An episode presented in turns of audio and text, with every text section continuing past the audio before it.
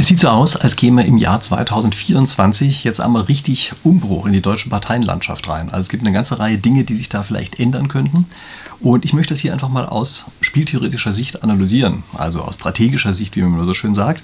Und ich sage Ihnen mal so die wichtigsten Dinge, die ich im Augenblick sehe, über die man mal sprechen sollte. Nämlich zum einen, die CDU spaltet sich im Augenblick auf. Das ist für meine Begriffe ein absolutes Novum. Ähm, Habe ich eigentlich nicht damit gerechnet, dass das passieren würde, aber es passiert offenbar im Augenblick. Die FDP hat sich für meine Begriffe selbst aufgegeben. Die wird wahrscheinlich komplett in der Bedeutungslosigkeit verschwinden. Und was wir, glaube ich, auch sehen sollen, sehen müssen, ist, dass die AfD auf einmal normal wird. In, auf eine ganz andere Weise. Bisher immer so behandelt, als wäre sie irgendwas Besonderes in der, Latei, äh, in der Parteienlandschaft. Im Augenblick muss man, glaube ich, eher sehen, in der Zukunft werden die wahrscheinlich als normal empfunden werden. Und was ebenfalls eine neue Sache ist, nein, eigentlich keine neue Sache, aber eine, die man zur Kenntnis nehmen muss, das ist, dass die Grünen strategisch exzellent arbeiten. So, das sind also die Dinge, über die ich hier sprechen möchte. Wie gesagt, das Ganze ist hier ein Spieltheorie-Kanal. Das heißt, wir sprechen hier eigentlich immer wieder über irgendwelche strategischen Aspekte. Dies ist jetzt einer mal mit der Parteienlandschaft. Wenn Sie das interessiert, gerne den Kanal abonnieren, damit Sie jede Woche so etwas von mir mitbekommen. Und jetzt steigen wir mal ein mit der FDP. Ich habe eben ja schon gesagt, ich gehe davon aus, dass die FDP komplett in Unwichtigkeit verschwinden wird. Denn was hat die FDP eigentlich gemacht? Sie hat für meine Begriffe den wesentlichen strategischen Fehler begangen, gemischte Signale auszusenden. Sie wird zum einen wahrgenommen als eine konservative, vielleicht sogar rechte Partei. Von großen Teilen der Bevölkerung wird sie so wahrgenommen. Gleichzeitig ist sie aber Steigbügelhalter für eine linke Politik. Das heißt also, hier ist eine Riesenlücke zwischen dem, wie sie wahrgenommen wird, glaube ich auch von ihren eigenen Wählern am Anfang wahrgenommen wurde, und dem, was sie dann am Ende tatsächlich gemacht hat. Und das ist eine absolut tödliche Kombination, denn wer Steigbügelhalter einer linken Politik ist, kann nicht gleichzeitig wahrgenommen werden als etwas Konservatives. Also wenn man glaubt, die Wähler die ganze Zeit so hinters Licht führen zu können, ähm, da muss ich die Leute enttäuschen, das wird so nicht funktionieren. Und das ist dann auch am Ende eigentlich nicht mehr weiter verwunderlich, dass die Leute sich einfach von der FDP abkehren. Und für den Fall, dass Sie jetzt sagen, ja, das stimmt doch alles gar nicht und die FDP ist doch eine konservative Partei und weiß ich weiß nicht alles, klar, können Sie alles sagen, aber gucken Sie sich die Sache bitte genau an. Am Ende stehen unter verhassten Gesetzen, Gesetzen wie dem Gebäudeenergiegesetz, steht auf einmal der Name der FDP die haben mit dafür gestimmt. Das waren diejenigen, die ein solches Gesetz ermöglicht haben. Ähm, oder die völlig unseriöse Staatsfinanzierung, die wir hatten. Ja, ebenfalls FDP-Geschichte, sogar FDP-Finanzminister, der dahinter steht. Das heißt also, Sie haben hier ein ganz klares, riesengroßes Gap zwischen dem, was die Wähler eigentlich wollen, zwischen dem, wie auch die anderen Wähler, die Nichtwähler der FDP, die FDP wahrnehmen und dem, was sie am Ende tatsächlich gemacht haben. Also Sie müssen sich hier einfach mal zum Vergleich vorstellen, Sie haben ein Unternehmen und dieses Unternehmen stellt eigentlich Luxusgüter her, macht aber gleichzeitig irgendwelche völligen Billigprodukte. Ja, also eigentlich ist es irgendwie eine Marke, die, weiß ich, wie Rolex oder irgend sowas, ja, Luxusgüter herstellt und zugleich steht der Markenname Rolex dann auch auf irgendwelchen Billigdingern, ja, irgendwelchen Ramschuhren, die Sie für 15 Euro kaufen können. Kann das gut gehen? Und die einfache Antwort ist nein, es kann natürlich nicht gut gehen. Ja. Ein solches gemischtes Signal wird überhaupt nicht funktionieren. Äh, Sie müssen auch mal sich kurz überlegen, was hat eigentlich die FDP von den Dingen, die sie angekündigt hat, am Ende durchgesetzt? Und dann werden Sie feststellen, sie hat überhaupt nichts von dem umgesetzt, was sie vorher äh, angekündigt hat. Wirklich überhaupt ganz und gar nichts. Sondern im Gegenteil, sie hat auch gleichzeitig noch eine völlige Fantasielosigkeit an den Tag gelegt. Also sie hat eigentlich könnte man gar nicht so richtig sagen, wofür sie eigentlich stehen. Also sie stehen so ein bisschen für Digitalisierung, darüber haben sich die meisten lustig gemacht. Äh, das heißt, das nimmt man wahr. Aber auch da gucken Sie sich bitte die FDP-Mitgliederbefragung an. Wie viele Mitglieder haben sich eigentlich beschwert, dass das rein technisch überhaupt gar nicht funktioniert hat? Also die große Digitalpartei ist zugleich die Partei, die es noch nicht mal richtig hinkriegt, eine Mitgliederbefragung so durchzuführen, dass wirklich alle sagen, ja, das war jetzt easy daran teilzunehmen und wir konnten das ganz leicht machen. Deshalb gab es da ja auch nur eine relativ geringe Wahlbeteiligung an der ganzen Geschichte. Also kurzum, äh, die FDP ist für meine Begriffe raus aus der ganzen Geschichte. Das werden die Wähler auch so wahrnehmen. Und das ist wahrscheinlich, was wir jetzt gerade erleben, für lange Zeit, wenn nicht gar für immer, das Ende der FDP. Ich muss dazu sagen, ich mache hier keine Prognosen. Ja? Ähm, was ich mache, das ist, dass ich strategische Überlegungen analysiere und einfach eine bestimmte Entwicklung extrapoliere.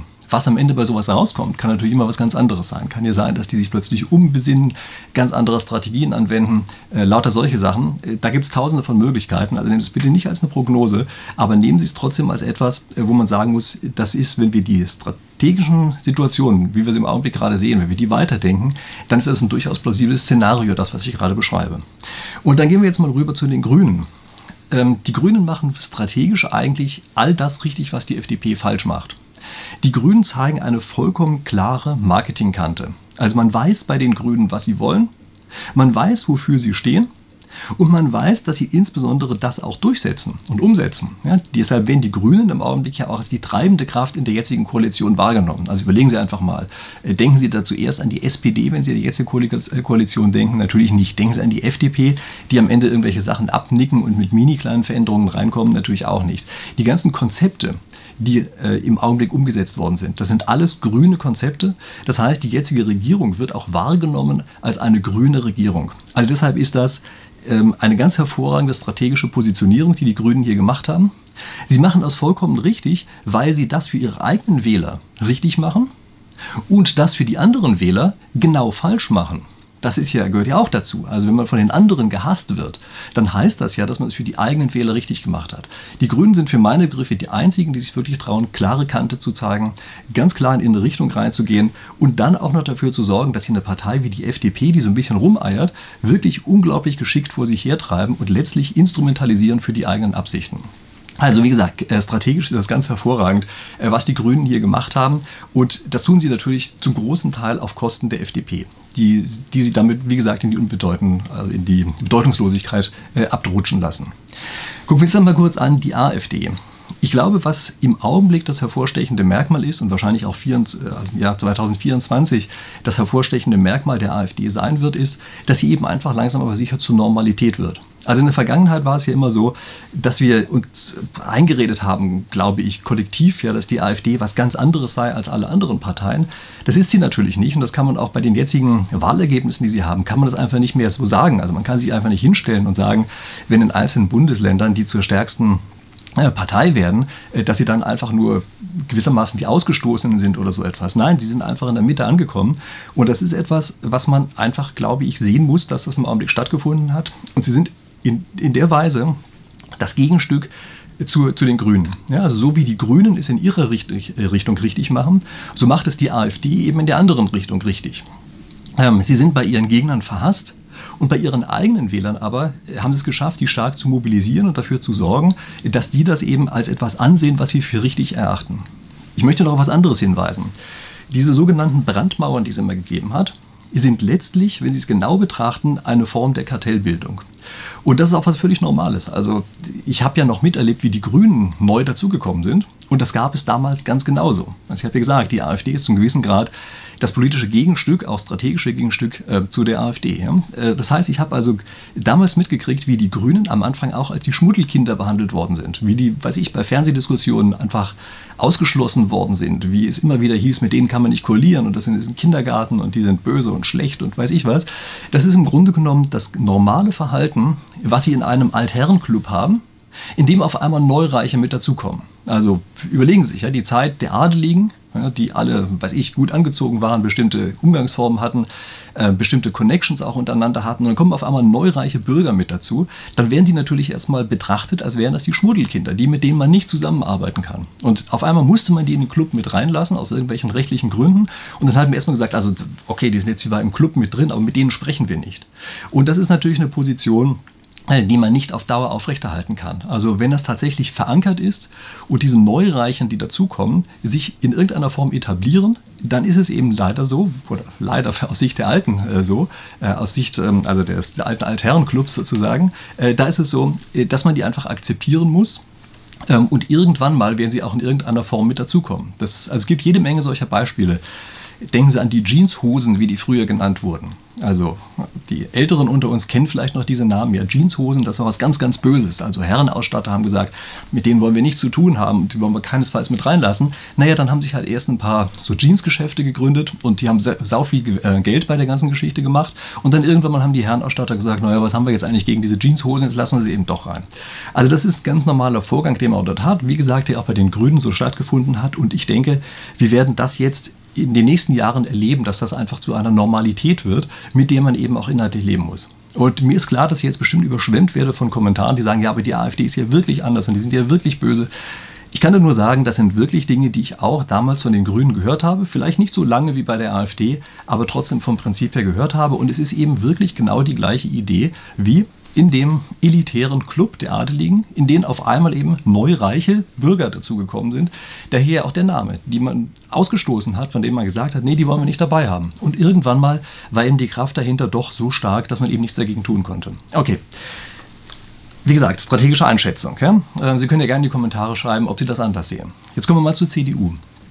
Bei der CDU passiert etwas, was ich eigentlich für lange Zeit nicht für möglich gehalten habe, was aber in gewisser Weise durchaus die logische Konsequenz dessen ist, was Merkel angerichtet hat. Nämlich die Merkel hat dafür gesorgt, dass die CDU letztlich den eigenen Kern verloren hat und hat dafür gesorgt, dass bestimmte konservative Strömungen, die sich in der CDU früher wohlgefühlt haben, auf einmal dort nicht mehr wohlfühlen konnten und auch nicht mehr durchkommen konnten. Auf diese Weise hat sie übrigens für meine Begriffe auch überhaupt erstmal die Gründung der AfD ermöglicht. Denn normalerweise waren das Kräfte, die in der CDU mit eingebunden waren und bei denen dort im Aushandelsprozess am Ende einfach Dinge rausgekommen sind, bei denen sowohl das konservative als auch die andere Sichtweise miteinander verknüpft waren. Das hat Merkel nicht mehr gemacht. Dadurch ist erstmal die AfD gegründet worden und es gibt im Augenblick eben auch leider Strömungen, dass die CDU zu ihrem alten Markenkern nicht hinzu äh, zurückfinden kann. Und deshalb hat sich erstmal innerhalb der CDU diese Werteunion gegründet, die gesagt haben, aber es gibt noch diese konservative Richtung in der CDU, guckt her, da ist sie. Und damit war im Grunde genommen die CDU die letzte Volkspartei. Die Idee einer Volkspartei besteht ja immer darin, dass man dort unterschiedliche politische Richtungen innerhalb einer Partei schon miteinander verbindet und gewissermaßen in der Partei miteinander verrechnet. Das sind ganz andere Möglichkeiten, existieren dann, als wenn die Parteien immer nur als Fraktionen sich gegenüberstehen. Das heißt, innerhalb einer Partei gibt es viel mehr Möglichkeiten, zu Kompromissen zu gelangen, äh, vielleicht auch zu neuen Ansichten zu gelangen, neue Möglichkeiten zu bringen. Kompromisse haben ja oft den Nachteil, dass sie von beiden nicht das Richtige haben. Aber wenn sie das innerhalb einer Partei haben, haben sie eben auch die Möglichkeit, über den Kompromiss hinaus plötzlich neue Lösungen zu finden, mit denen sich beide eigentlich ganz gut anfreunden können. Und das ist äh, in der CDU lange Zeit so gewesen. Also es war der, der Kern von der CDU, deshalb war es ja auch eine Partei, die teilweise fast insgesamt die absolute Mehrheit in Deutschland hatte. Das ist aber eben, wie gesagt, immer stärker ausgehöhlt worden, sodass eben eine Richtung sich nicht mehr gehört gefühlt hat. Und indem sie sich nicht mehr gehört gefühlt hat, also in der jetzigen äh, CDU auch nicht mehr gehört gefühlt hat, äh, sagt sie jetzt ganz einfach, naja, dann müssen wir eben raus aus äh, dieser CDU, weil wir dort unsere Ansichten nicht mehr nach oben spülen können. Sie müssen sich das vor, äh, so vorstellen, dass wenn auch innerhalb der CDU dann immer, immer nur Mehrheitsentscheidungen getroffen werden, dann wird diese Einrichtung nicht mehr nach oben gespült. Dann sagen die, dann müssen wir offenbar an eine andere Stelle gehen, um das noch hinzukriegen. Und das ist die strategische Überlegung, die für meine Begriffe an der jetzigen Ausgründung der äh, CDU äh, festgemacht werden kann. Ja? Also das ist diese Ausgründung der Werteunion. Das ist eben im Grunde genommen genau die, äh, die strategische Belegung, die dahinter steht, die sagt, wir sind, CDU ist eben keine Volkspartei mehr, die ist nicht mehr, dafür, nicht mehr dazu in der Lage, die verschiedenen Richtungen innerhalb der Partei zu integrieren. Äh, deshalb muss hier jetzt eben eine entsprechende Ausgründung stattfinden. Und funktioniert das eigentlich? Also man muss sich bei solchen Sachen überlegen, es kommt darauf an, dass am Anfang ein starker Anfangsimpuls entsteht. Also mein Beispiel dafür ist immer, wenn Sie so einen Taubenschwarm haben, die alle auf dem Boden sitzen, wenn einzelne Tauben äh, hochfliegen, alle einzeln, dann passiert eigentlich nicht viel. Dann fliegt mal hier eine und da vielleicht mal zwei, da fliegt wieder nochmal eine, da passiert nicht richtig viel. Das heißt, um den ganzen Schwarm wirklich zum Hochsteigen zu bringen, müssen Sie darauf achten, als diejenigen, die das wollen, ja, müssen Sie darauf achten, dass eben eine hinreichend große Zahl sich gleichzeitig bewegt. Und wenn ganz viele Tauben auf einmal hochgehen, dann auf einmal steck, äh, hebt der ganze Schwarm ab. Und diese Werteunion mit ihrer Ausgründung hat für meine Begriffe in der letzten Zeit zu viel herumgeeiert. Die haben zu wenig Show gemacht. Die sind zu wenig sichtbar geworden und den meisten ist wahrscheinlich noch überhaupt gar nicht aufgefallen, dass das eigentlich eine Aufspaltung der CDU ist, die wir hier gerade erleben. Und wenn das keinem auffällt, dann ist die Gefahr verdammt groß, dass naja, das am Ende auch nicht wahrgenommen wird als eine Aufspaltung, sondern dass es eher wahrgenommen wird als eine völlig unbedeutende ähm, unbedeutende kleine Ausgründung. Ja? Das heißt, das sind die Dinge, die uns hier passieren können. Und äh, es wird am Ende wirklich stark davon abhängen, ob es gelingt, auch in der nächsten Zeit jetzt gelingt, diesen Impuls, diese kritische Masse zu erreichen, so dass das als Ausgründung wahrgenommen wird. Ähm, es gibt eine andere Sache, die ich hier für relativ wichtig halte, nämlich äh, das ist die, das Verhältnis zur CSU. Also die CSU wird ja immer wahrgenommen als im Augenblick der konservative, äh, der konservative Teil der CDU-CSU ja, Fraktion. Und wie ist eigentlich die, das Verhältnis jetzt von dieser Neugründung, die wir dort haben werden, von dieser Abspaltung der CDU äh, zur CSU? Das kann natürlich zum einen dazu führen, dass die CSU plötzlich nicht mehr wahrgenommen wird als die richtig konservativen und deshalb insgesamt abfallen wird. Das glaube ich aber nicht. Sondern ich glaube eher, dass was anderes passiert, nämlich dass die Ausgründung Werteunion wenn die sich erstmal über ganz Deutschland breit macht, das im Grunde genommen eine Vorstufe dafür sein kann, dass die CSU am Ende auf diese Infrastruktur draufspringt und wir am Ende eine ähm, deutschlandweite CSU haben. Vielleicht erinnern Sie sich noch, dass das vor einiger Zeit äh, tatsächlich mal diskutiert worden ist, dass die CSU deutschlandweit antreten wollte. Das ist damals, glaube ich, im Wesentlichen deshalb nicht gemacht worden, weil denen die Infrastruktur gefehlt hat. Also weil sie nicht schnell genug ähm, aufbauen konnten, dass sie in verschiedenen Stellen, in verschiedenen anderen Bundesländern eben auch so sichtbar sind, auch so präsent sind, äh, dass sie wählbar sind. Das könnte jetzt anders sein, indem man dort ganz einfach durch diese Abspaltung von der CDU diese Infrastruktur richtig verwendet und die dann äh, früher oder später übernommen wird von der CSU. Also es könnte sein, dass das eine strategische Überlegung ist, äh, die dahinter steht. Und das würde natürlich den Rest der CDU, also diese Abspaltung, ja, würde den Rest der CDU im Grunde genommen zu dem machen, was die SPD früher hatte, früher war. Und gucken wir uns deshalb jetzt einfach mal die SPD an. Was ist eigentlich mit der SPD? Und da ist, glaube ich, das hervorstechende Merkmal, was wir im Augenblick sehen, eine Sache, die im Augenblick manchmal so im Internet äh, etwas zynisch gesagt wird, dass dort im Osten eine 6%-Partei eine 30%-Partei verbieten möchte. Das ist die Wahrnehmung, die man auch von der SPD hat. Also Wahrnehmung von einer Partei, die eigentlich keine eigene Idee mehr hat und im Grunde genommen nur versucht, sich radikal durch Verbieten der Konkurrenz irgendwie abzuschotten. Und das ist natürlich letztlich eine Wahrnehmung, die tödlich ist für die Partei, denn die steht ja dann für nichts mehr. Sie müssen auch bedenken, dass die SPD im Grunde genommen ihre eigenen Kernwähler verraten hat. Denn die Kernwähler der SPD sind ja nicht Leute, die irgendwelches Bürgergeld kassieren wollen oder so etwas. Das sind ja nicht die Wähler der SPD, die ursprünglichen Wähler, sondern das sind diejenigen, die arbeiten und dort normalerweise nicht in den Führungspositionen drin sind. Das heißt also, Sie haben es mit einer Partei zu tun, die im Grunde genommen ihre eigentlichen, wirklichen Wähler, die arbeitende Bevölkerung, überhaupt nicht mehr berücksichtigt und komplett in eine andere Richtung gesprungen ist und gar nicht merkt, dass diese andere Richtung im Grunde genommen gar nicht diese Art von Vertretung haben möchte. Ähm, also das ist für meine Begriffe eine wahnsinnige Fehlpositionierung, die dort stattgefunden hat. Ja, Sie müssen sich so ein bisschen vorstellen, äh, der ADAC fängt auf einmal an und kümmert sich nur noch um Fahrradfahrer. So ein bisschen so ist das. Ja. Kann natürlich sein, dass es eine gute Idee ist, sich in Richtung Fahrradfahrer auch so ein bisschen zu erweitern. Wenn man damit aber auf einmal die Autofahrer vernachlässigen würde, dann wäre das sicherlich keine besonders gute Strategie. Und das ist im Grunde genommen ähm, das, was die SPD im Augenblick gemacht hat. Und äh, wenn Sie jetzt sagen, naja gut, aber die SPD stellt ja im Augenblick immerhin den Bundeskanzler. Da möchte ich Sie nur daran erinnern, dass das eigentlich mehr oder weniger so ein historischer Zufall war, der hier passiert ist, weil nämlich die SPD mit zwei kleineren Parteien koaliert und es dann eben üblich ist, dass die größere von denen den Bundeskanzler stellt.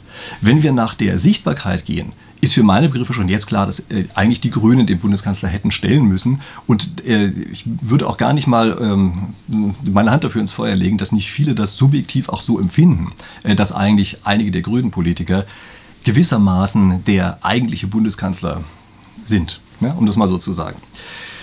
Ähm, kommen wir dann noch zu einer anderen Sache, der Wagenknecht-Partei.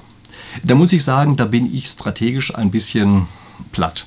Also das ist für meine Begriffe eine Sache, die man nicht wirklich durch strategische Überlegungen heraus erklären kann, denn ich weiß jetzt nicht, welche strategischen Vorteile für irgendwen damit auftauchen sollten, als eben für einzelne Personen. Also es wäre vielleicht eine Idee gewesen, wenn man so gewissermaßen die alte SPD wieder zurückgewinnen möchte. Also das hätte ich verstanden, ja, wenn jemand sagt, ja genau, wir wollen jetzt die SPD, die alte SPD wieder regenerieren, äh, die sich an die arbeitende Bevölkerung richtet und so.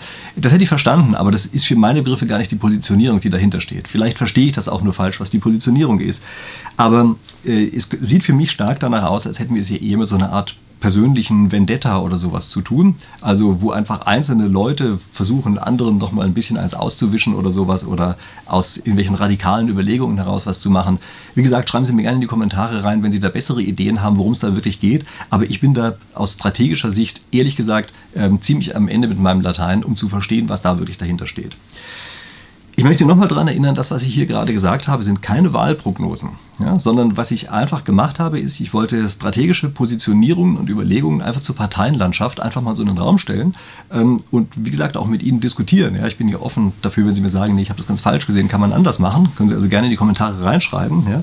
Ähm, Sie müssen auch mal bedenken, was Akteure aus so etwas machen das steht natürlich immer auf einem ganz anderen Blatt. Also es kann sein, dass die am Ende diese strategischen Überlegungen, die ich hier jetzt gerade genannt habe, fortsetzen, dass sich plötzlich neue Formen von Koalitionen bilden, lauter solche Dinge, die dann zu völlig unerwarteten Richtungen führen. Das ist ja gerade das Interessante bei diesen ganzen strategischen Überlegungen. Und das ist vielleicht auch ein gutes Stichwort. Ja? Also wenn Sie sagen, ja, das klingt interessant, also strategische Überlegungen, das hätte ich gerne jede Woche, dann möchte ich Sie nochmal daran erinnern, wenn Sie nicht schon meinen Kanal abonniert haben, machen Sie es jetzt, denn auf die Art und Weise kriegen Sie dann eben genau solche Dinge jede Woche äh, zu den unterschiedlichsten Themen. Manchmal ein bisschen härter, manchmal ein bisschen sanfter, ähm, aber ich glaube, meistens eigentlich ganz interessant, wenn ich das mal so sagen darf. Okay, in dem Sinne, ich hoffe, dass wir uns hier in der nächsten Woche wiedersehen. Bis dahin.